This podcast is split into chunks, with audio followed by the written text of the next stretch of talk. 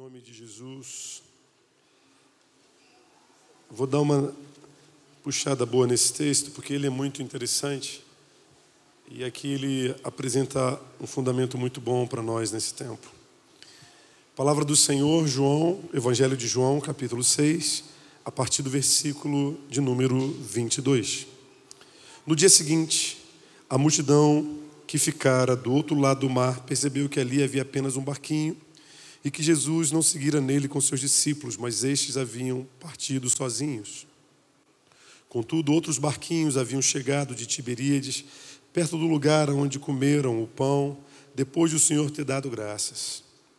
Ao ver que nem Jesus nem seus discípulos estavam ali, a multidão entrou também nos barquinhos e foi para Cafarnaum em busca de Jesus. Ao contrário, ao encontrá-lo no outro lado do mar, Perguntaram-lhe, Rabi, como chegaste aqui? Jesus lhes respondeu: Em verdade, em verdade vos digo que me buscais, não porque vistes sinais, mas porque comestes do pão e ficastes satisfeitos. Trabalhai não pela comida que se acaba, mas pela comida que permanece para a vida eterna, a qual o Filho do Homem vos dará. Deus, o Pai, o aprovou, pondo nele o seu selo. Perguntaram-lhe então: O que faremos para realizar as obras de Deus? Jesus respondeu: A obra de Deus é, é esta, que crede naquele que ele enviou. Perguntaram-lhe então: Qual sinal fazes para que vejamos e creiamos em ti? Que realizas? Nossos pais comeram maná no deserto, como está escrito. Deu-lhes o pão do céu para comer. Jesus lhe respondeu: Em verdade, em verdade vos digo, não foi Moisés quem vos deu o pão do céu, mas meu Pai é quem vos deu, é quem vos dá o verdadeiro pão do céu. Porque o pão do céu é aquele que desce do céu e dá vida ao mundo. E disseram-lhe: Senhor, dá-nos sempre desse pão. Então Jesus lhes declarou: Eu sou o pão da vida. Quem vem a mim jamais terá fome, quem crê em mim jamais terá sede. Mas como já vos disse, vós me tendes visto e mesmo assim não credes. Todo aquele que o Pai me dá virá a mim, de modo algum rejeitarei quem vem a mim. Pois desci do céu não para fazer a minha vontade, mas daquele que me enviou. E a vontade daquele que me enviou é esta: que eu não perca nenhum de todos os que me deu, mas que eu o ressuscite no último dia. Porque esta é a vontade do meu Pai, para que todo aquele que vê o Filho e nele crê tenha a vida eterna, e eu ressuscitarei no último dia. E os judeus começaram a criticá-lo, pois disseram: Eu sou o pão, da, o pão que desceu do céu. E perguntaram: Não é ele, Jesus, o filho de José? Acaso não conhecemos seu pai e sua mãe? Como pode dizer: Desci do céu? Jesus lhes respondeu: Não me critiqueis. Ninguém pode vir a mim se o Pai que me enviou não o trouxer, e eu ressuscitarei no último dia. Está escrito nos profetas e serão todos ensinados por Deus. Portanto, todo aquele que ouviu e aprendeu do Pai, vem a mim. Não que alguém tenha visto o Pai, exceto aquele que vem de Deus, somente ele viu o Pai. Em verdade, em verdade vos digo que quem crê tem a vida eterna. Eu sou o pão da vida. Vossos pais comeram o maná no deserto e morreram. Este é o pão que desce do céu, para que todo aquele que dele comer não morra. Eu sou o pão vivo que desceu do céu. Se alguém comer deste pão, viverá para sempre. E o pão que eu darei, e o pão que eu darei pela vida do mundo é a minha carne. E os judeus começaram a discutir entre si, dizendo: Como pode ele nos dar sua carne para comer? Então Jesus lhe disse: Em verdade, em verdade vos digo que se não comerdes a carne do filho do homem e não beberdes do seu sangue, não tereis vida em vós mesmos. Quem come minha carne e bebe meu sangue tem a vida eterna, e eu ressuscitarei no último dia, porque a minha carne é verdadeira comida e meu sangue é a verdadeira bebida. Quem come a minha carne e bebe meu sangue permanece em mim e eu nele. 57. Assim como o Pai que vive me enviou e eu vivo por causa do Pai, assim quem de mim se alimenta também viverá por minha causa. Este é o pão que desceu do céu não é como o caso de vossos pais que comeram o maná e morreram, mas Quem comer este pão viverá para sempre. Jesus falou essas coisas enquanto ensinava na sinagoga em Cafarnaum. Ouvindo isso, muitos dos seus discípulos disseram: Essa palavra é dura, quem pode suportar? Só até aqui. Senhor, glorificado é o Senhor. Eu lembrei dos profetas na época dos reis, eles se empolgavam, liam assim. Pentateuco inteiro numa sentada, ou melhor, numa ficada de pé. Deus, nós te agradecemos por essa noite. Te pedimos, revela-te em nosso meio e faça segundo a tua vontade. Queremos mais de ti. Por isso te pedimos, toma a tua palavra, que é viva, verdadeira e eficaz, e que ela encontre lugar em nós. Como foi lido, Senhor, que sejamos ativados, despertados pelo Pai, pelo teu conhecimento e que definitivamente nos aproximamos de ti. Porque aqueles que se aproximam de Ti, Senhor, o Senhor faz questão de guardá-los em Ti, para que eles não se percam. E é o que nós te pedimos, Senhor, revela-te em nosso meio. Faça dessa noite uma noite de transições, uma noite de transformações, segundo aquilo que a Tua palavra tem a manifestar. É o que nós oramos, Pai, selando esse tempo em nome de Jesus. Você pode dizer amém? amém. Muito obrigado. Podem se assentar. Não fechem a Bíblia. Gente, esse é um texto, fiz questão de ler aí 40, 40 não, 39, 40 versículos, vamos colocar assim. Questão de ler aí, porque é um texto que ele tem uma complexidade muito interessante. Vou entrar nesse contexto para aquilo que o Senhor tem a ministrar sobre nós nesse tempo. Vamos só dar uma recapitulada rápida. A palavra do Senhor começa no capítulo 6 do Evangelho de João, Jesus fazendo a primeira multiplicação de pães e peixes. É interessante que, dentro desse contexto, é, a primeira multiplicação de pães e peixes ela acontece depois de Jesus já estar bem conhecido, sabe? Ele já tinha enviado os discípulos em missão, e eles, inclusive, tinham voltado testemunhando. Né? Você vai ver nos evangelhos narrando, e cada um vai trazer uma, algo novo a respeito desse ambiente onde aconteceu, né? de todo o cenário que envolveu a multiplicação, a primeira grande multiplicação. Né? Houveram duas multiplicações, mas a primeira multiplicação de pães e peixes, aonde 5 mil homens, né? então acredita-se que existia ali mais de 10 mil pessoas, eles costumavam contar só os homens. Onde cinco mil homens reunidos ali é, comeram dos pães e peixes, cinco pães, dois peixinhos, de maneira que ao final foram cheios, né, os discípulos encheram doze cestos né, do que sobejou de pães e peixes. E eu quero que você entenda essa multiplicação como um fechamento de ciclo. Por que, que eu quero que você considere um fechamento de ciclo, pelo ambiente que está sendo tratada a multiplicação. Como eu falei, muitas coisas já haviam acontecido no ministério de Jesus. Então, Jesus já tinha feito muitos milagres, já era uma pessoa extremamente popular dentro de Israel. Então já existia já todo um movimento em volta do nome da pessoa de Cristo. Os discípulos estavam no auge, no vigor das suas ações, como discípulos, fazendo coisas em nome de Jesus, vendo e vivendo né, grandes milagres. E é interessante que, dentro desse contexto, é, eles agora são chamados por Jesus para um tempo, um tempo exclusivo. Só que, dentro desse tempo, a multidão se encoraja a ir onde Jesus está. E Jesus tem mais um momento de ensino, de cura, até que fica tarde demais. Ele chega para os seus discípulos, não quero falar muito da, da, do milagre em si, mas aquela história que a gente. É, é, é um dos milagres mais populares né, do Evangelho, é a multiplicação de pães e peixes. Né? Todo mundo já meio que já ouviu falar disso. E é muito legal. Jesus faz aquela multiplicação maravilhosa, né, se compadecendo daquela multidão.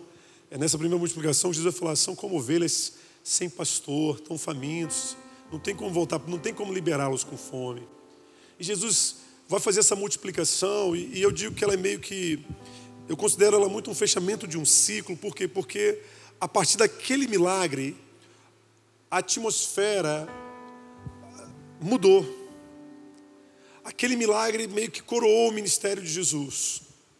Porque aquilo que era só movimento de massa, aquilo que, aquilo, aquilo que era só é, ações, de repente ganhou consistência e todo mundo agora estava pronto para celebrar o Messias.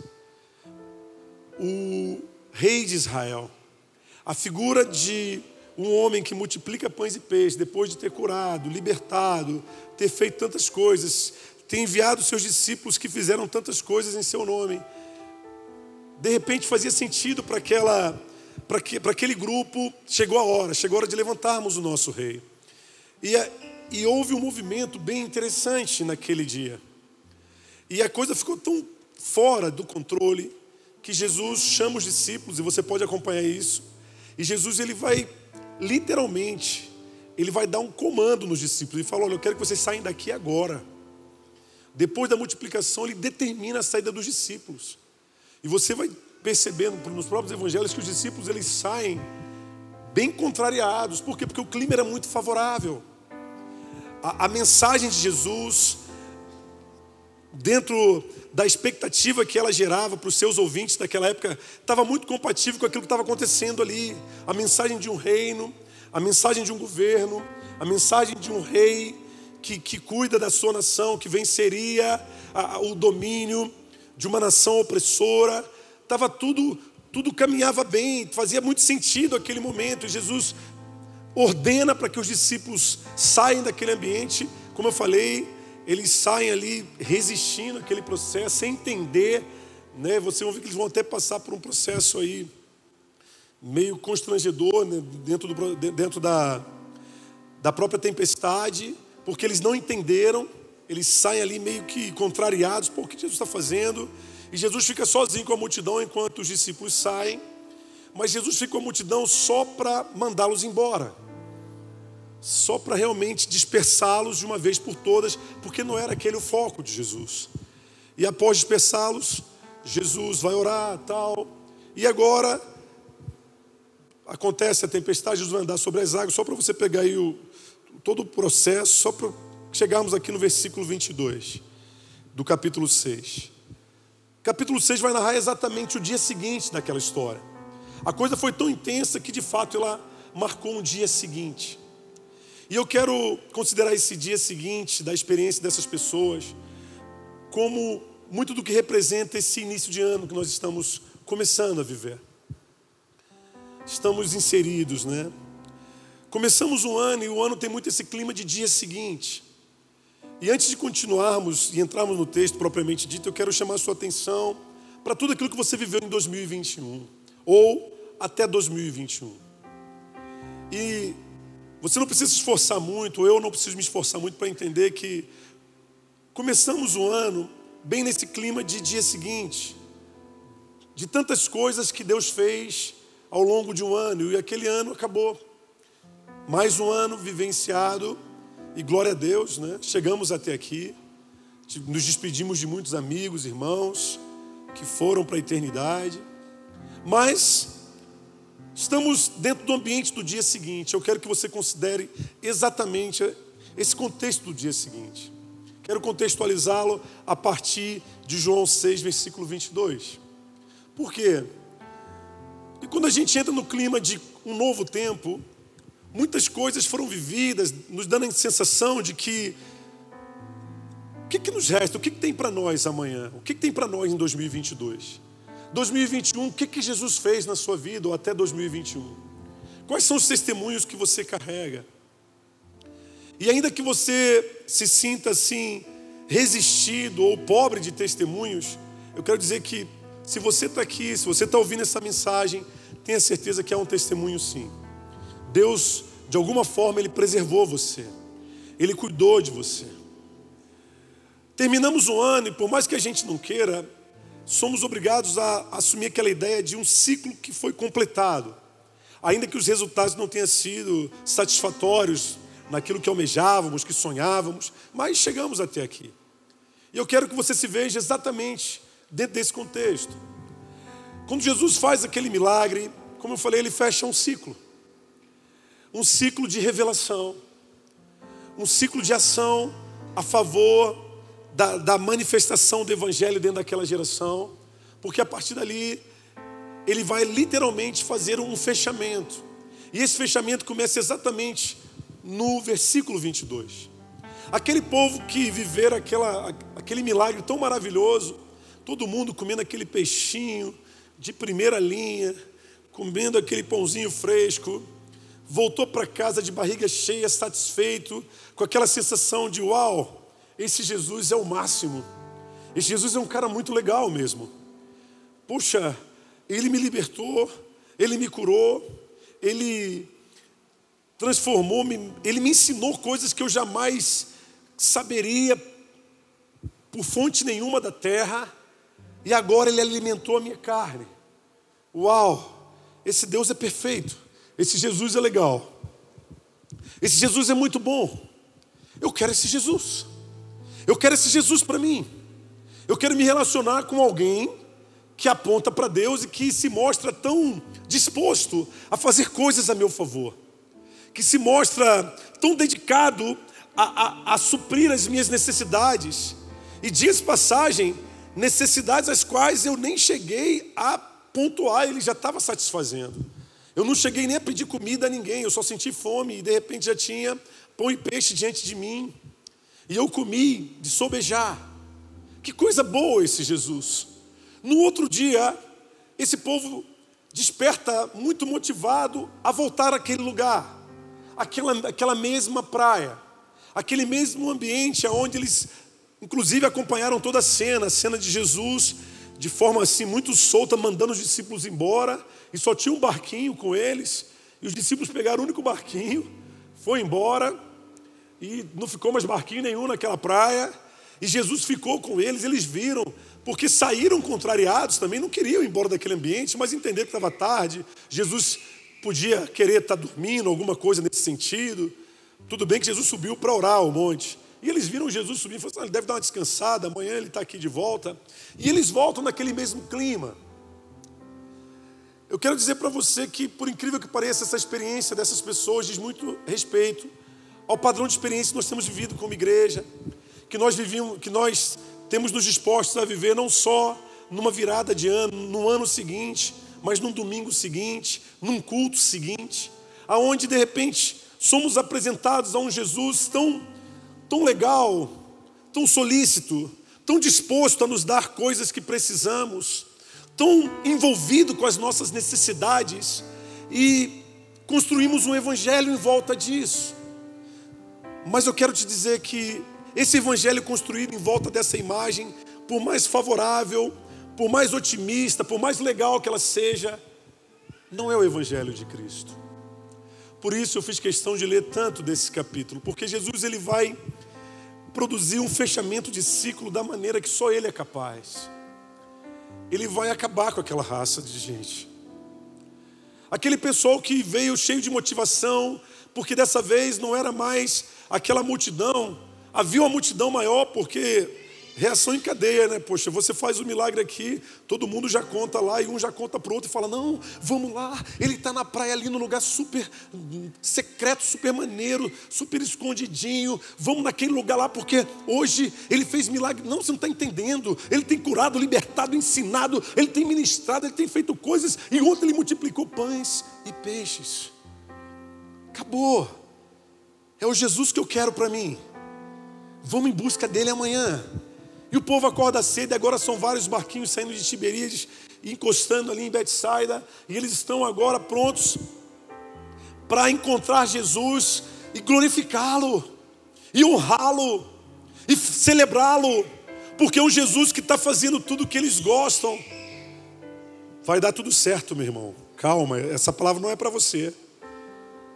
É, não é para você, não precisa sentir dor. É porque o cara já começa a receber lá, entendeu? Aí ele fala: Pronto, esse pastor está querendo me expor hoje aqui. Não é você. Não é pregação encomendada. Mas vamos lá. Depois desse ambiente pentecostal, vamos para cima. Agora Jesus vai para Cafarnaum, ao encontro, encontra seus discípulos no meio do mar revolto, entra no barco. É aquele momento que Pedro anda sobre as águas. Vai acontecer tudo nessa, nessa madrugada, foi ótimo. No outro dia ele está lá em Cafarnaum e chega essa equipe, totalmente empolgada, totalmente maravilhada. Senhor, nós queremos, queremos estar contigo. E Jesus ele já corta o clima. Ele já olha e fala: Ei, vocês não vieram aqui por causa de mim. Vocês estão aqui porque vocês estão muito satisfeitos. Olha que coisa legal. Vocês estão aqui porque estão muito satisfeitos. Ele não está falando assim, vocês estão aqui porque estão insatisfeitos, querendo uma, algo, não. Vocês ficaram tão satisfeitos com a comida de ontem, com a marmitex, que vocês já voltaram hoje querendo mais. E eu não tenho isso para vocês. Eu não tenho nada para oferecer a vocês. Imagina você terminar um ano onde você esperou tantas coisas e viu Deus fazer tantas coisas, suprir você em tantos momentos, e de repente você começa o próximo ano falando: não, 2022 vai ser melhor a coisa vai estar muito melhor agora. Por quê? Porque o meu Jesus me deu tanta coisa que eu nem merecia, me fez viver tantas coisas. Olha, eu estou pronto, não, eu, eu, não vou mais para o mundo, eu não vou mais para o pecado, não, eu vou, eu vou lá para eu vou lá para a praia onde Jesus está. Eu vou lá para a igreja, eu vou lá para o ministério, eu vou lá para a missão, vou lá para a tenda de oração, vou lá aonde tem alguém, aonde ele está reunindo o seu povo, eu quero ir lá, porque é para lá que eu, é lá que eu vou amarrar meu burrinho, porque eu sei que ele vai me dar. Eu sei que Ele vai fazer, eu sei que Ele tem, eu sei que Ele pode. E esse povo chega, gente, eu imagino aqueles rostinhos, todo alegrinho, sabe? De manhã cedo, olhando, falando: Uau, Ele está aqui. E de repente Jesus vai ter um papo super cabeça com aquela galera. E é interessante que quando Jesus os encontra, Jesus ele literalmente ele não se prende a nada que levou aquelas pessoas, pelo contrário. Enquanto aquelas pessoas estavam muito preocupadas em reproduzir mais um momento muito legal, de muita comunhão, de muita alegria, Jesus fala: não é isso. Não é isso que eu vim fazer aqui. Vocês estão aqui por causa de pão, Estão aqui porque vocês comeram desse pão, estão satisfeitos? Estamos sim, Senhor, com certeza. Não porque o Senhor fez. Eu vou provar para vocês que vocês nem me conhecem. E Jesus, logo no início da conversa, ele pergunta, é, ele, ele vai falar, versículo 27, trabalhar não pelo que é comida, que, trabalhar não pela comida que se acaba, mas pela comida que permanece para a vida eterna a qual o Filho do Homem vos dará. Deus, o Pai, o aprovou, pondo nele o seu selo. E eles perguntam: o que faremos para realizar as obras de Deus?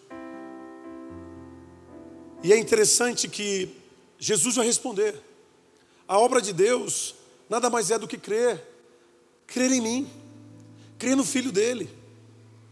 Isso aqui não é uma banca de negócios, isso aqui não é uma agência de satisfações alheias.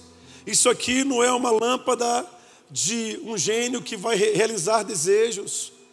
Isso aqui é fundamentado para que você tenha fé, para que você entenda de fato qual é o teu propósito no tempo, para que você possa de fato se relacionar comigo. Aí eu quero chamar a sua atenção para um primeiro ponto. Esse texto vai me mostrar que é possível viver muitas coisas através de Jesus, recebendo da mão do próprio Jesus, sem ter o mínimo de intimidade com esse Jesus.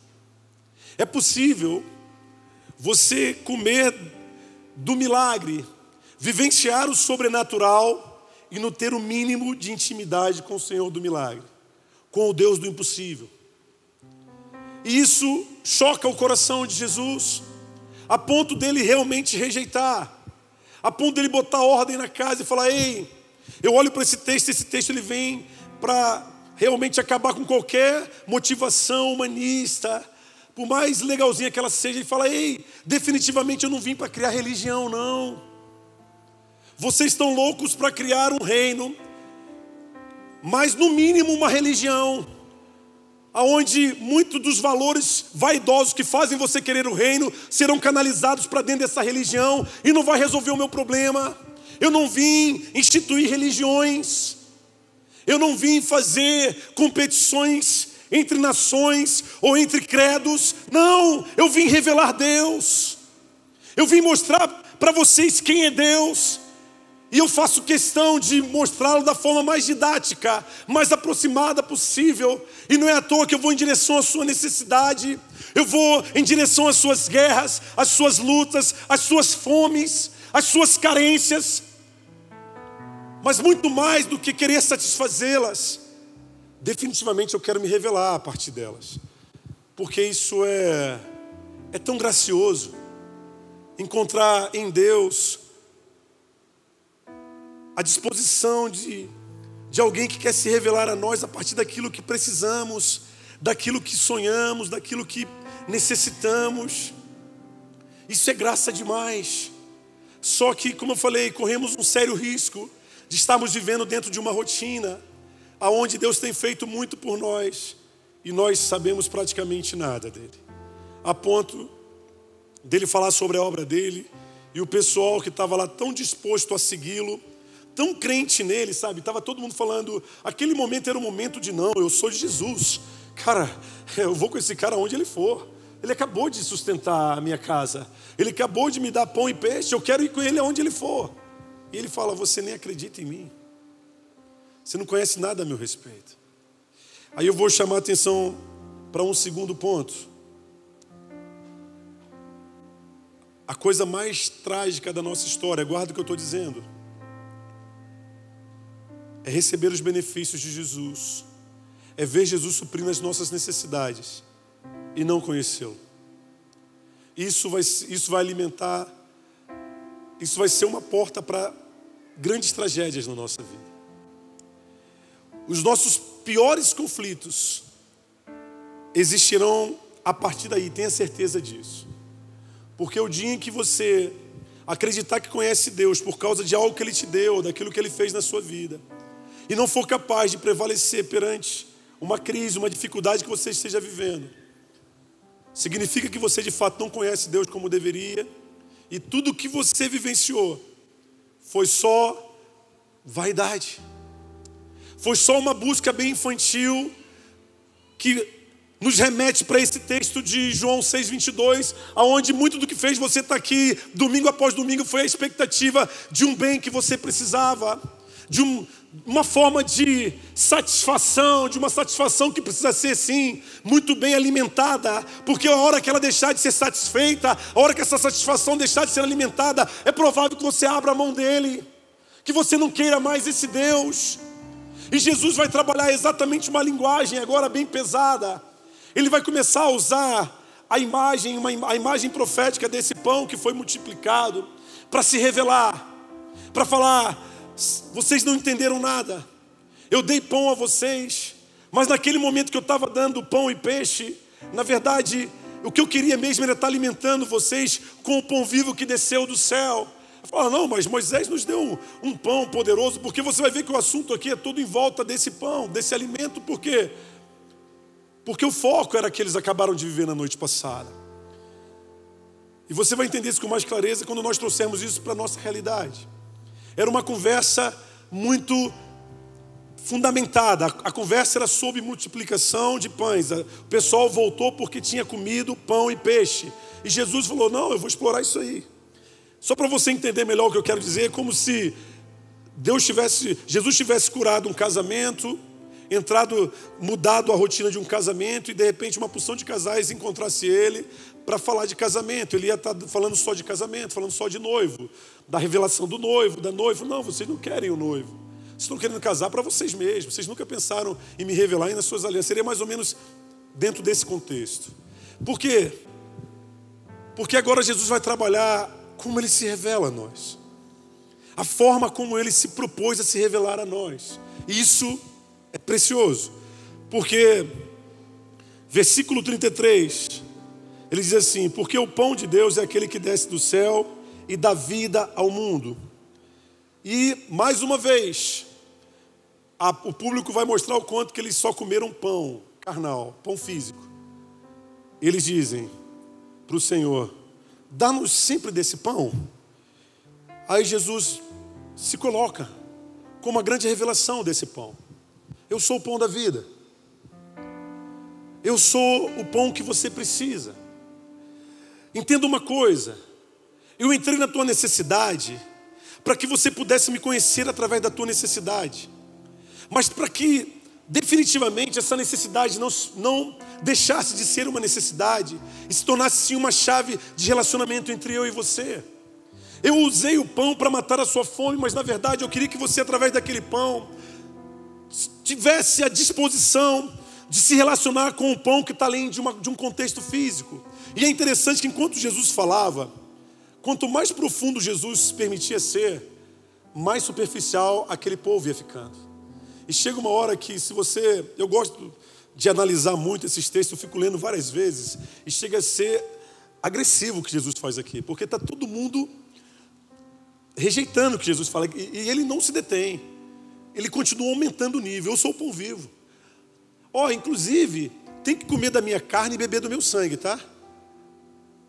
E o povo só olhava um homem que tinha multiplicado pão e peixe ontem como um mágico e que hoje estava falando de que ele era o pão. Não, eu não quero, eu não quero o Senhor como pão, Senhor. Eu quero é aquele pão de ontem. Eu não quero outra coisa, não estou pedindo muita coisa, não. A gente quero só estar tá aqui. Aí no outro, aí Jesus continua falou assim: não, vocês querem pão? Está aqui. Eu sou. mas como assim o senhor é? Não, sou eu o pão da vida. Deus me mandou. Eu sou enviado do Pai, o pão da vida. Mas, tipo assim, né? beleza, mas o senhor não vai matar fome? Não, mato sim. Mato fome sim. Quem comer da minha carne e beber do meu sangue, vai, nunca mais vai ter fome. Por quê? Porque minha carne é sim, é melhor do que o pão que você comeu ontem, é a verdadeira comida, e o meu sangue é a verdadeira bebida. E a coisa ficou tão intensa, tão pesada, que chega um momento que eles falam: peraí, cara, quem é esse cara? Já não é mais aquele profeta que eles estavam seguindo, já não é mais aquele fazedor de milagres, de sobrenatural que eles encontraram na noite passada. Eles agora começam a olhar para Jesus como, sabe quem? Não é esse aí o filho de José, filho de Maria. Não é esse aí que, pô, estudou contigo, não foi? Não fez lá o ensino médio com você? Ele era quietão, né? Agora está dizendo que ele é pão, que a gente tem que comer da carne dele. Que isso? Esse cara é o quê? Não estou entendendo nada. Não, de fato, eles não entenderam nada. E Jesus vai explorar esse pão dentro desse contexto, até chegar um momento e você vai ver, eu ia ler o versículo todo, mas o capítulo todo, né, a partir do 22, termina no versículo 70. E você vai ver que quando Jesus termina aquela discussão, sabe o que aconteceu? Até os discípulos. Eu vou só ler esse versículo. 66. Vou ler o 65 e continuou. Por isso vos disse que ninguém pode vir a mim se não for, se não lhe for concedido pelo Pai. Por causa disso, muitos dos seus discípulos voltaram atrás e deixaram de segui-lo. Esse, essa noite, esse dia lá em Cafarnaum, é o dia que eu quero trazer aqui para nós hoje. É meio na contramão de um início de ano, né, pastor? É, mas é minha linguagem, gente. Existe um dia seguinte, nós estamos celebrando um dia seguinte de um novo dia, um novo ano. E eu quero que você mergulhe nesse contexto de um Jesus que de fato ele não veio para negociar nada com você. Nós estamos vivendo dentro de uma geração onde o Deus de ontem continua sendo o Deus de hoje. Temos vivido um tempo em que Jesus, sabe o Jesus da cruz, o Jesus do sepulcro vazio, o Jesus que ressuscitava mortos em Israel há dois mil anos atrás, ele continua fazendo as mesmas coisas hoje. Só que estamos dentro de uma geração que, assim como a multidão que o seguiu e vivenciou a multiplicação de pães e peixes, nos acostumamos a nos relacionar com Cristo através de uma perspectiva muito humana, muito materialista. E de repente, nós Enchemos igrejas, lotamos templos, por incrível que pareça, tão somente dispostos a manifestar as nossas satisfações com Deus que tem suprido as nossas carências, tão somente para motivarmos outras pessoas a se, a se satisfazerem naquilo que um dia fomos satisfeitos diante de ações desse Deus, mas por incrível que pareça, nós não conhecemos esse Deus o suficiente. E há uma tragédia nesse texto que me faz, me encoraja tanto a trazê-lo para essa noite. Existe uma geração que não conhece Cristo na sua essência. Nem à toa que os religiosos vêm só buscando satisfação e fica aquela coisa, né, aquela religião bem, bem seca ali, bem vaidosa, onde todo mundo quer só o que é seu, de um Deus que tem que fazer tudo por ele, pronto e acabou. Aí beleza. Não, não, não é, não, para conhecer Jesus não é isso. Aí vem uma outra linha que acaba sendo tão religiosa quanto que fala assim: não, o segredo, gente, não é você ficar indo atrás das bênçãos de Jesus. É você usar os princípios de Jesus para que você se torne uma bênção. Aí é uma linguagem bem bonita, sabe? Já escutou essas linguagens assim? Eu não vou falar que é coach, não. Pensa de outra forma. Mas é uma galera que fala assim: não, não. O segredo é você acreditar que é só pegar os princípios, porque Jesus de fato ele não gosta de gente que só fica atrás dele pedindo coisa, que só vem por interesse. Não, pega o bizu. Ó, pega o princípio e se torne você uma bênção. Para de querer ir atrás de bênção. Só que o nível da conversa aqui também não é esse. Jesus ele não veio simplesmente para ficar te dando bênção sem medida, totalmente sem critério nenhum, só para satisfazer o seu ego, e muito menos para permitir você encontrar nele princípios filosóficos para fazer de você uma pessoa abençoada ou uma, uma benção, uma pessoa melhor. Não, não é isso. O que a tragédia desse texto, que fez com que tantos fossem obrigados a abdicar, porque naquele dia acabou a festa. É como se nós estivéssemos numa igreja como essa e está todo mundo empolgado porque o culto de ontem foi tremendo, como disse o pastor Jacó, que é o culto da virada e estava fogo caindo, contagem regressiva, glória de Deus. De repente, vamos lá naquela igreja, lá vamos lá naquele ministério lá porque Deus vai fazer um negócio. O milagre está acontecendo lá, é para lá que a gente vai. E no meio da festa eles falam assim: o que vocês estão fazendo aqui? Não porque o Senhor fez milagres ontem, o Senhor fez tanta coisa boa ontem. Vocês vieram aqui por causa de ontem. Vocês vieram aqui foi só por causa de ontem. Porque ontem vocês foram muito satisfeitos. Vocês não entenderam nada. Não vai valer a pena caminhar com vocês.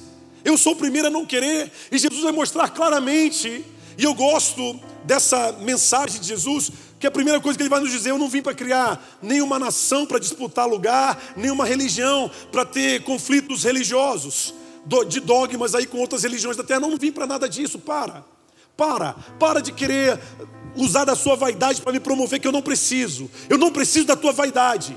Para de querer me testemunhar de uma forma fútil, porque eu não vou aceitar. Eu não quero ser testemunhado por um, um carro do zero, é muito mais que isso.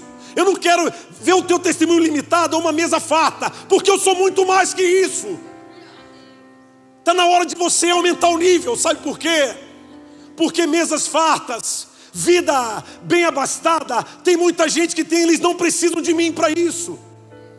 E o problema é quando você começa a acreditar que foi por isso que você veio, porque eu não vou te satisfazer. Existe uma busca, existe um padrão a ser requerido, e se você não tomar cuidado, você não vai tê-lo. Por quê? Porque ao longo de todos os anos, de todos os tempos, você tem se, você tem se alimentado de quê? De mim ou do que eu tenho te dado? Será que você tem conseguido comer de mim, beber de mim? Eu vejo graça nessa, nesse discurso de Jesus. A coisa foi tão feia, gente, que até os discípulos, ele não está falando do povo que comeu e foi embora para casa, não. Até os discípulos olharam e falaram: Não é isso que eu quero. Eu já me dei mal demais e eu não estou nesse negócio de ficar caminhando com alguém para ficar esse negócio de comer do meu, da minha carne, beber do meu sangue, meu irmão, eu preciso é de alguém para pagar minha conta amanhã. Eu preciso de alguém para resolver o meu problema profissional essa semana. Eu preciso de alguém para pagar o meu aluguel. Ei, não quero. Tudo bem. E Jesus olha para o cara e fala: Ah, é? Mas não foi para você que eu vim. Quem te falou que eu vim para você? Sai daqui. Eu não vim para você. Aqueles que são meus, eles aprendem de mim. e gostam daquilo que ouvem a meu respeito. Você não quer aprender de mim, você quer aprender do que, dos benefícios que eu posso fazer. Pode ir embora. Quero você aqui não. Acabou a festa. Existe um drama nesse contexto, como eu falei, a coisa é bem dramática. E eu coloco isso porque nós terminamos um ano que trabalhamos dentro da visão profética um ano de maturidade e existe um começo que nós precisamos requerer, ou começos que nós precisamos requerer em 2022. Mas começar em cima de estruturas velhas não vai valer a pena. Deus tem muitas coisas a fazer entre nós, mas definitivamente, muito mais que dar coisas, fazer milagres, operar curas, promover libertações, multiplicar celeiros e dispensas. Ele quer fazer pessoas o conhecer. Porque se você não conhecê-lo, entenda isso. Primeira coisa que você vai ser obrigado a reconhecer quando você não conhece Cristo o suficiente, você vai perceber que o que você tem pode te proteger. Você vai perceber que tudo aquilo que você conquistou não te satisfaz. Por isso que eu digo para você, guarda, guarda esse princípio. É algo dramático, é algo terrível. Andar com Jesus sem conhecê-lo, provar dos seus milagres sem ter intimidade com Ele. Jesus, ele jamais permitiu isso. Ele nunca comungou com essa postura. Ou você aprende a ter intimidade com Ele a partir daquilo que você está vivendo, ou você está fadado a um dia rejeitá-lo. Só que você vai rejeitá-lo, e sabe qual vai ser a tua surpresa? Ele nunca te aceitou. Porque ele sempre soube que você estava aqui só por, por interesse. E ele fala: Não, nunca te aceitei. Não foi você que me rejeitou, eu que te rejeitei primeiro. Porque no fundo, no fundo, você nunca quis se relacionar comigo. Mas eu, na minha graça, sempre me dispus a ir lá na tua necessidade, ir lá na tua carência, ir lá na tua dor e me revelar a você. Quantas vezes eu te olhei quando ninguém te olhava? Quantas vezes eu te dei aquilo que você de fato não merecia, mas eu fiz questão de te dar. Mas entenda que isso não faz de você o meu escolhido. Meu escolhido muito mais do que ter os benefícios da glória, do milagre, do poder que eu tenho a manifestar, é aquele que aprende de mim. Aquele que tem prazer em se relacionar comigo. Jesus, ele tem uma chave. E ele vai usar essa chave com seus ouvintes, apesar dos caras rejeitarem. Eles falam: vocês vieram por causa de pão, hoje eu vou ser pão na vida de vocês. Porque no fundo, no fundo, foi para isso que eu multipliquei aquele pão ontem, para que eu fosse o pão. Para que você olhasse para o pão e não visse o pão, me visse através dele. Para que quando você me visse, você encontrasse satisfação muito maior do que o pão poderia te dar. E eu sou esse pão. E se você entender quem eu sou, você vai comer de mim, beber de mim, e jamais vai ter fome, jamais vai ter sede. Porque foi para isso que eu te chamei.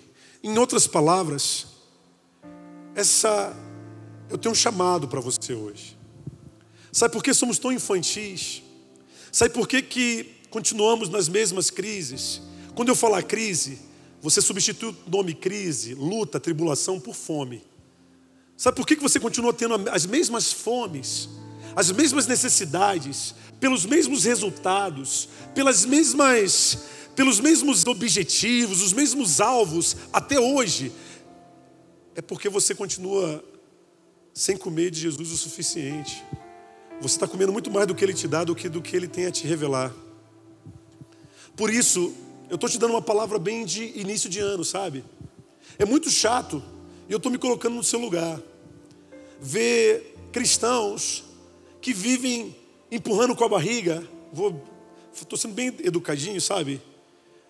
As suas guerras as suas necessidades, perante sedes que eles não são capazes de suportar, porque eu vim, Jesus não quis fazer o um milagre, o que, é que eu faço agora? Vou ficar aqui.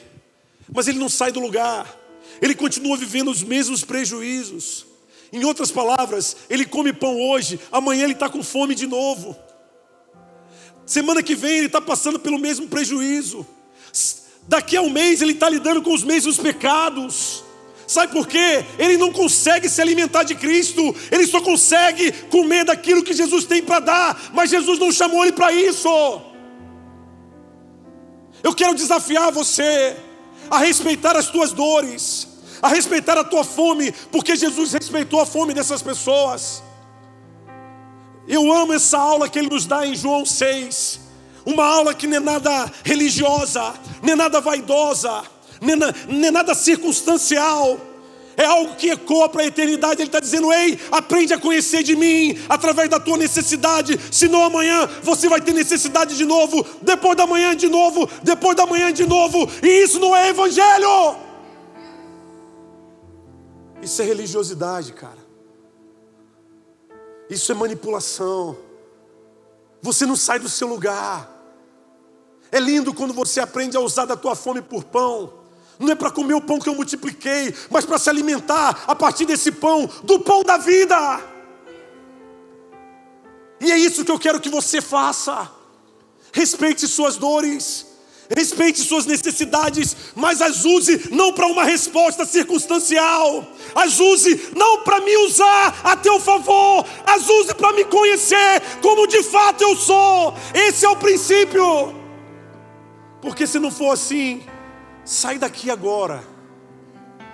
Eu não quero andar com você, não foi Deus que, não foi meu pai que os trouxe. Foi a sua carne, sua necessidade, seu desejo Jesus ele acabou com o evangelho de uma porção de caras que pregam aí às custas de serem famosos por popularidade, populismo, sabe? Aquela coisa de atrair massa. Ele nunca quis manipular. Os marxistas se frustram quando, se um marxista de verdade parar para estudar Jesus, ele se frustra. Porque isso é uma coisa que o evangelho não é manipulação de massa. Pelo contrário, o evangelho não tem nada a ver com manipulação de massa. Nada a ver. E a prova disso está aqui. Quando uma massa inteira estava pronta para faz o que o senhor o que o senhor quiser eu faço, basta me dar o que eu quero. Ele falou: Ei, para. Eu não vim aqui para manipular ninguém, nem para ser manipulado por ninguém. Eu vim aqui para ser Deus na vida de vocês. Eu vim aqui para que vocês creiam no Filho. Porque quando você crê no Filho, você é do Pai. E quando você é do Pai, você vai comer do Filho, vai beber dele. E quando você começa a comer e beber do Filho, você vai provar da natureza do Filho, aonde você antes caía, aonde você antes morria, aonde você antes tropeçava, aonde você antes estava preso aos teus inimigos, eles não te dominam mais. E diga de passagem, não vai ter religião na terra capaz de suportar, porque você tem intimidade comigo. Eu estou fazendo um chamado nessa noite. Bem responsável, porque quando eu vejo Jesus falando isso, eu fico tentando imaginar o coração de Cristo. E a imagem que eu tenho é de um coração que chora. Chora por uma humanidade que no fundo, no fundo, não quer se relacionar com Ele. E, elas não e ela não entende o quanto que isso é prejudicial a ela. Até quando você vai ficar preso aos velhos pecados? Até quando você vai continuar orando pelos velhos objetivos, os velhos alvos que nunca acontecem ou que acontecem e se repetem? Aí, como eu falei, o máximo que a gente tem hoje é a galera que chegou na praia, Jesus não mandou eu embora, eu estou aqui. Aí eu fico esperando um dia, de repente ele volta a multiplicar pão, porque um dia ele multiplicou, me deu tanta coisa, mas hoje não deu mais nada. Aí a gente cria um, um, evangelho bem relativo, onde tem muita gente. De um lado está um cara muito feliz, do outro está um desviado que não quer nada com a vida, do outro está o cara que vive no pecado, mas fica dando pinta aqui. Aí ali, ali atrás está o, o, o, tristão, o, o infeliz, que está com medo de ir para o inferno, por isso que está casado com a mulher, ou a, a mulher está casada com o marido. E por aí vai. É isso que Jesus não quis aqui em João 6. Ele está dizendo, ei, eu quero entrar em tuas guerras em 2022. Eu quero multiplicar alguns pães e peixes perante as suas necessidades, as suas sedes. Mas quando você começar a comer desse pão, se preocupe em olhar para além desse pão físico que vai vir, esse pão emocional, social, intelectual, seja lá o que for, naquilo que é sua guerra, porque existe um pão espiritual que vai te fazer aprender de mim. Em outras palavras, eu não quero só te dar uma benção, eu quero te transformar em autoridade naquilo que você está sendo resistido. Eu não quero só te fazer um cara melhor, eu quero te fazer alguém que seja referência, minha referência naquilo que você está vivendo, para que outros olhem para você e comecem a acreditar em mim a partir da sua vida. Ou você se propõe a ser essa pessoa? Ah, pastor, eu não gosto disso. Cuidado, está faltando o pão vivo e o verdadeiro sangue está faltando aí para você comer. Quando você come desse pão e bebe desse sangue, você vai descobrir que não é por vaidade que a gente quer interferir na vida dos outros, não. É necessidade. É uma disposição totalmente dele para com a pessoa onde ele só te usa. Eu tenho um chamado a você hoje. Quais são as suas necessidades? Aonde Jesus precisa multiplicar pães? Porque você tem fome. Ele está olhando para você ainda como um pastor que vê um grupo de ovelhas sem pastor. Ele fala: são como um bando de ovelhas sem pastor, eu quero pastoreá-las. Ele entrou na sua vida, mas ele quer fazer você comer dele. E ele vai continuar usando a sua necessidade, sim. Não para que você se sinta disposto a pregar um evangelho de facilidades, não. Porque ele, ele investe em você. Você é alvo do amor desse Deus. Ele quer tocar nas suas necessidades nesse ano. Muito mais do que projetos mirabolantes, Ele vai lá onde você de fato precisa, porque é lá que Ele quer te levantar. É lá que Ele quer afirmar o governo que ele tem sobre a sua vida. É exatamente onde você durante até hoje, até 2021 você tentou e não conseguiu, aonde você até estava satisfeito, mas entendeu que o negócio é mais alto, o nível é maior, eu preciso subir. É aí que Deus quer tratar. Quero desafiar você a usar das suas necessidades, da sua fome por pão, eu vou chamar a sua necessidade de fome por pão.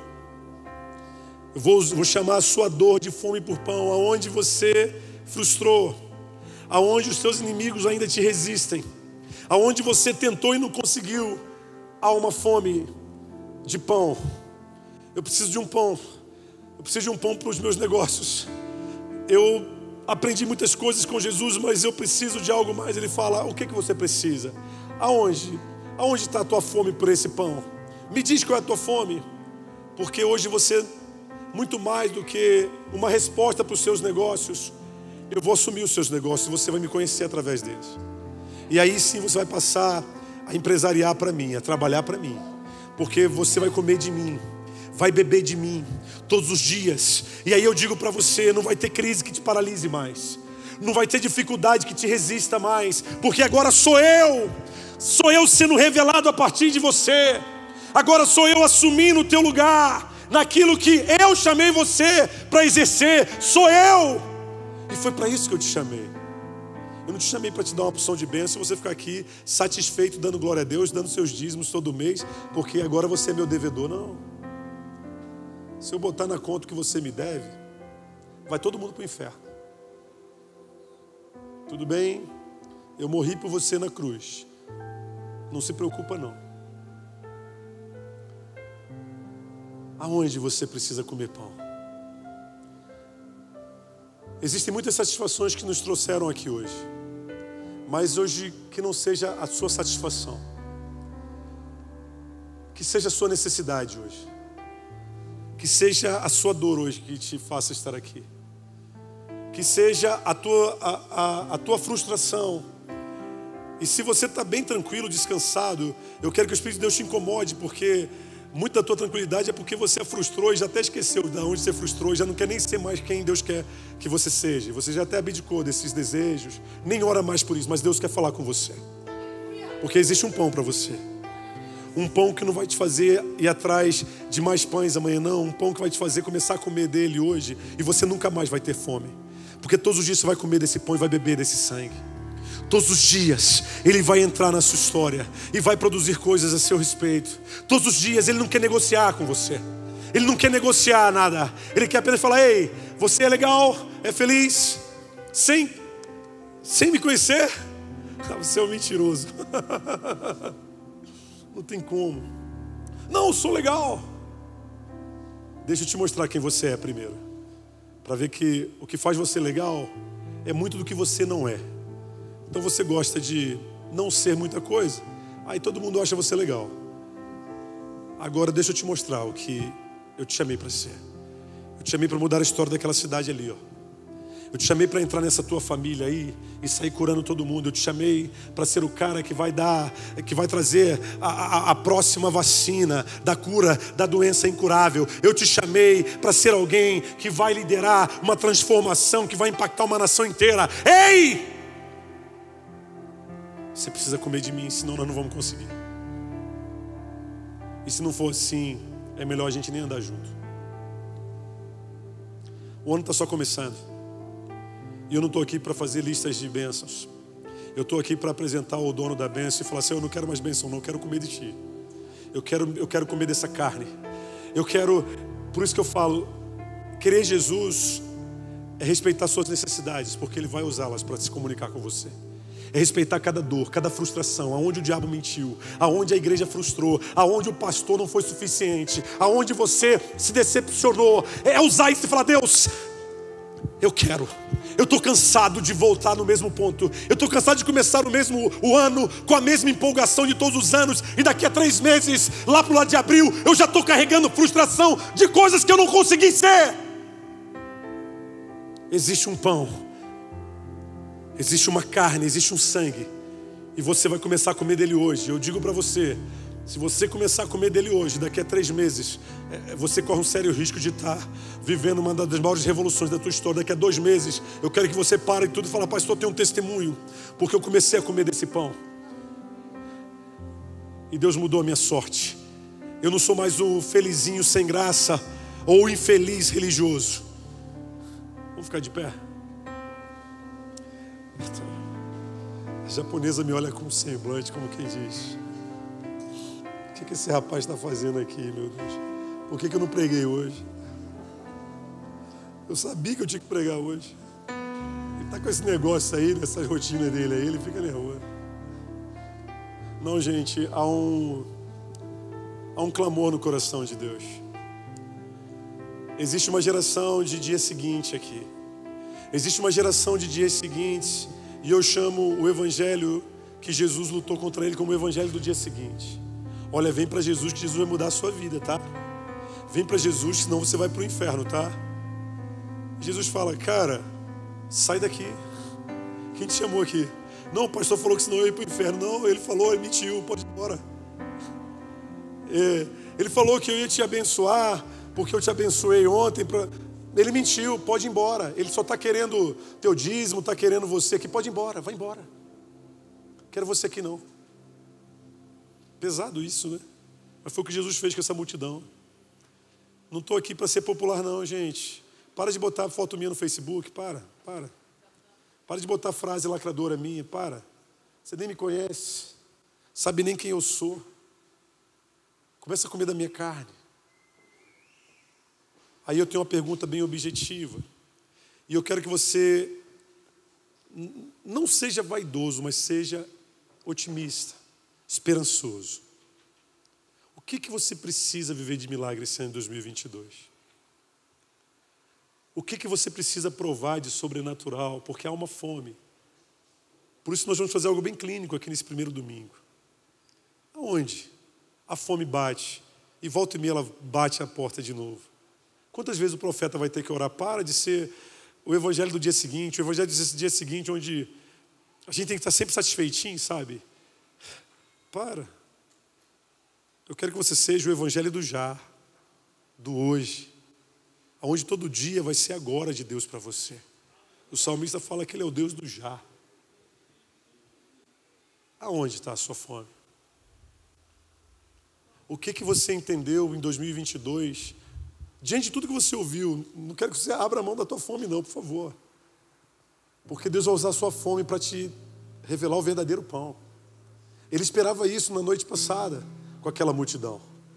Ele esperava que quando aquelas pessoas começassem a comer do pão, se satisfizessem naquele momento na sua carne, mas começassem a provar de algo no seu espírito que os fizesse querer mais. Ele queria que aquela multidão chegasse no outro dia falando: Senhor, Depois que eu comi aquele pão, eu até tentei voltar a ser quem eu era, mas algo aconteceu dentro de mim e eu mudei. Eu quero andar contigo. Pode me mandar embora, mas eu vou eu, eu, eu, vou me amarrar aos teus pés. Eu não quero abrir mão de ti, porque eu aprendi, eu, não, eu, aprendi a não ser mais aquele perdedor, aquele lambedor de feridas, aquele a, a, oscilante que um dia está lá em cima, outro dia está lá embaixo. Não, eu, eu através daquela, naquela, já nem sei mais o que, que o Senhor me deu ontem, porque eu comecei a olhar para ti e eu te conheci. E agora eu quero o Senhor em mim.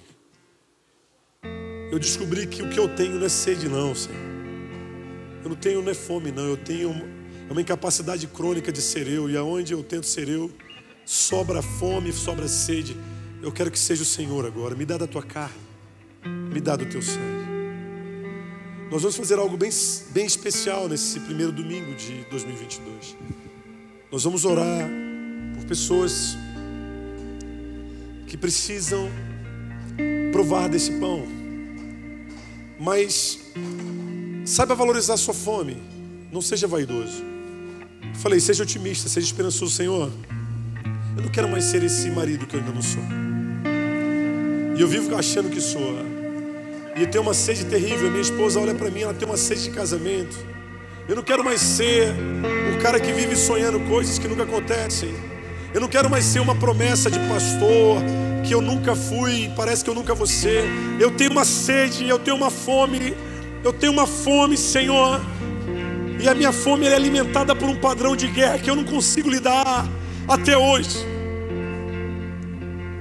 Feche seus olhos, porque hoje eu quero ministrar o pão vivo que desceu do céu sobre você. Eu quero ministrar a carne e o sangue daquele que, se, que te chama para comer dele e beber dele. Porque entenda uma coisa, onde você caiu é onde ele vai te levantar, não só para você se tornar uma pessoa legal, mas para ser autoridade, porque onde abundou o pecado, superabunda a graça.